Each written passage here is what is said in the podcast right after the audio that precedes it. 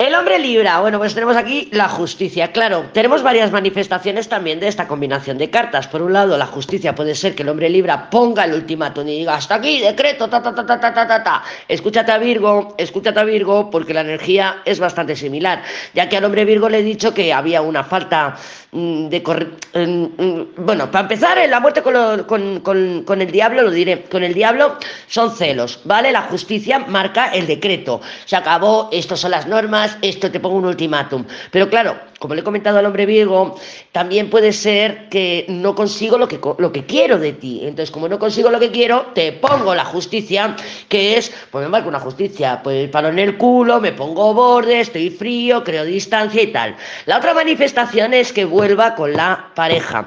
Si es un Libra que tiene una pareja y que está que sí, que sí, que no, que no, o anda zorreando contigo, es fácil que esta semana mm, no tengas noticias. Puede haber noticias, puede haber noticias esta semana, pero son con la justicia, son frías, distantes, em, monosílabos, ¿no? O sea, es un poco con monosílabos, en caso de que la haya. Pero yo creo que es porque esta semana tiene compromisos, que puede ser la pareja o puede ser trabajo, evidentemente, pero las cartas indican que pudiera ser una personita que tiene por ahí y que a lo mejor no es una pareja per se, pero es alguien que para él es importante.